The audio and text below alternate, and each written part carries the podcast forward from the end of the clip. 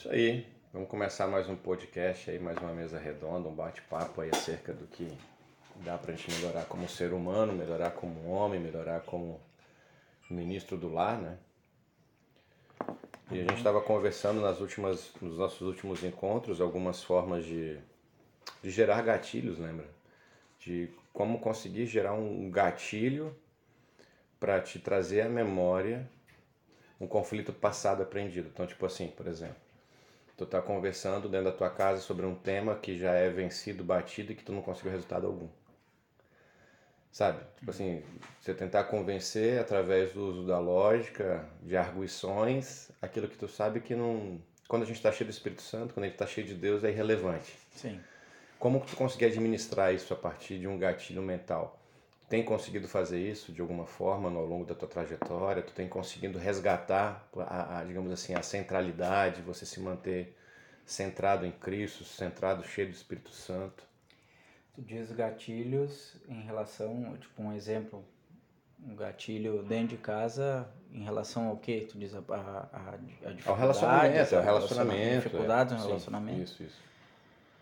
É, então, na verdade, o que eu, o que eu tive, né, não, não de agora, mas é discernimento, na verdade, é, às vezes em questão de tempo, ah, o momento, né, de estar resolvendo a, a determinada situação, determinada dificuldade, ah, às vezes a maneira de conduzir, né, às vezes até deixando que o próprio, o próprio pró- próprio tempo, por exemplo, e Deus trata de, de resolver a questão, sabe? Ah, Às vezes Sim. tem, tem problemas, por exemplo, que é, deixa passar, né?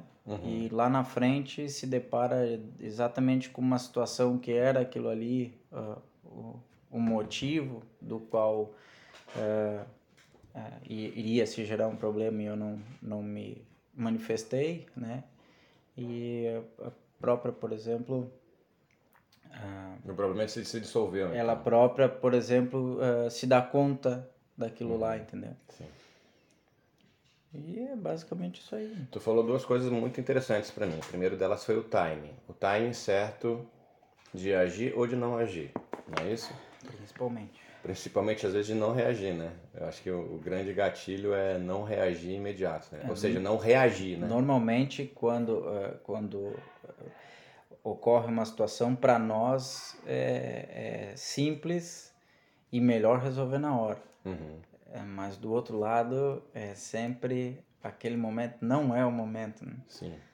E aí, então, isso foi uma das principais coisas que eu consegui simplesmente não minimizar, nem minimizar, eu acho que é neutralizar esse tipo de problema para dizer. Tu acha que tu mudou nesse aspecto, tu consegue, tu falou discernimento e com certeza do Espírito Santo, né? A busca pelo Espírito Santo faz com que a gente tenha essa sabedoria, né? E com tranquilidade, porque acaba não me incomodando também Uhum. por deixar para de, pra depois, né? Tem que ter só o cuidado pra gente não, por exemplo, daqui a pouco mostrar que tu não quer resolver o problema, entendeu?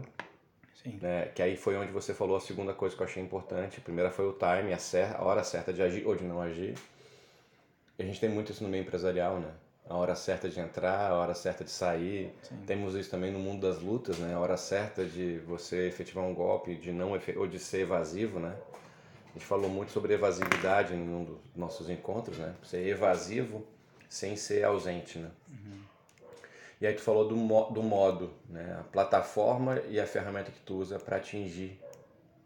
E aí tu, tu viu que às vezes você descansar no Senhor, então que é, não é que você vai abandonar e deixar que o tempo cure, porque o tempo não cura nada, quem cura é o Espírito Santo, né? E, e tu acha que essa combinação então de timing e descanso, digamos assim, no Senhor, né? Descansar no Senhor não quer dizer inatividade, né? A gente acha, ah, descansa no Senhor quer dizer que é se tornar inativo, não. Na minha concepção, quando eu falo eu estou descansando no Senhor, eu estou jejuando, eu estou orando, eu estou buscando a palavra, me enchendo dele e confiando que ele vai resolver. Seria mais ou menos essa a sua concepção assim mesmo? Eu acho é tempo e discernimento. Hum.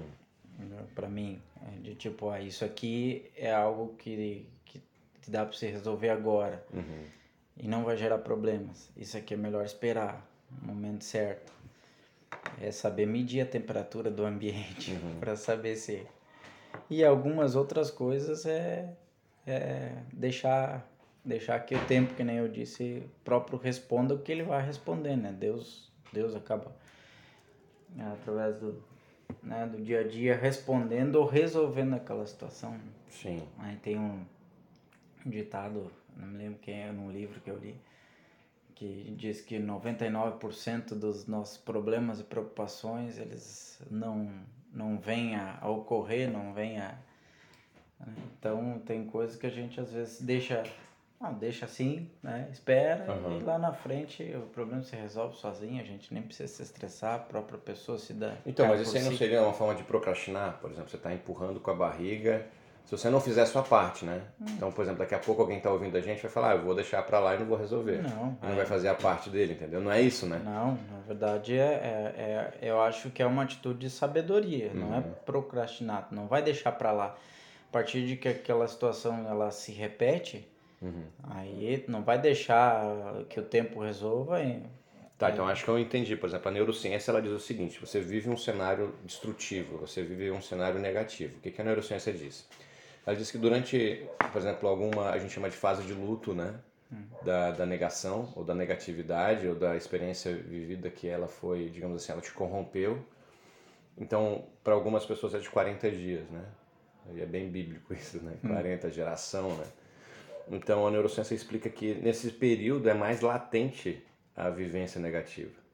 E aí, se você tiver paciência, se você conseguir, digamos, amoldar a tua alma e os teus desejos carnais e esperar que Deus trabalhe naquela pessoa, nesses 40 dias, dependendo do, do, do nível de erro e de profundidade do teu erro, vai ser mais, né? Sim. A neurociência fala então que elas começam a perder potência sabe, a, a, as experiências, os aspectos negativos, as memórias negativas, elas começam a perder potência e elas naturalmente são substituídas, olha que legal, são substituídas pelas positivas. Então vamos, vamos trazer para o nosso para um relacionamento matrimônio. A gente, a gente faz dez coisas certas, né? Tanto o homem quanto a mulher, para a mulher, mulher e a mulher para o homem, né? Indiferente. A gente faz coisas certas.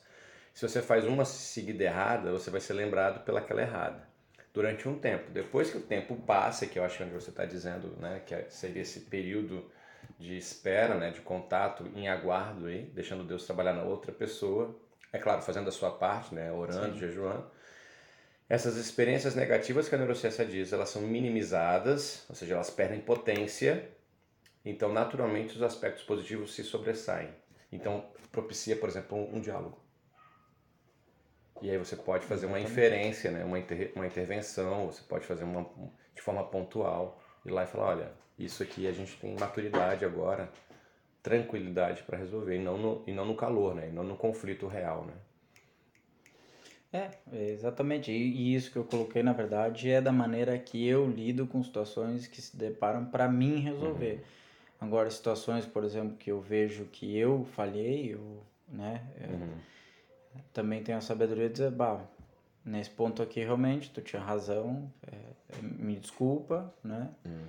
E reconheço a situação e deu. Né? E tu acha que é para você é tranquilo o pedir desculpa, ele é real? Tipo assim, é, é tá tranquilo para você hoje em dia dentro de um relacionamento marido-mulher pedir desculpa? Sim, inclusive quando eu vejo que e tu não deixa de ser homem, né? errado. Tu não deixa de ser homem quando faz isso, não, eu, inclusive quando eu vejo que eu estava errado, eu me sinto bem em, em tomar essa atitude. Uhum. Eu acho que isso é uma atitude é, é superior fazer isso. Esperada, não, né? É. Você errou, no mínimo, no mínimo, o arrependimento e pedir desculpa, né? Com certeza.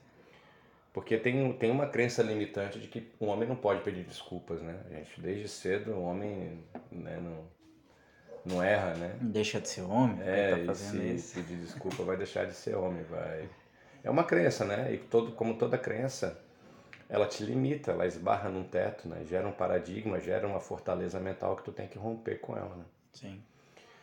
E, e, assim, eu tô tirando pela minha experiência, não, não deixei de ser homem. Quando eu comecei a abrir a boca e pedir desculpa, não. Eu acho, na verdade, chegou até a facilitar um pouco e minha alma começou a ficar até um pouquinho mais leve. É, exatamente, minha, é isso que eu tu sente, é um, um sentimento bom quando sentimento toma essa decisão. Bom, né? Eu errei, confessa e E eu acho que o importante não é só identificar que errou e pedir desculpa, mas começar a trabalhar naquele sentido do erro, né? De não, não, não ser reincidente no erro, né?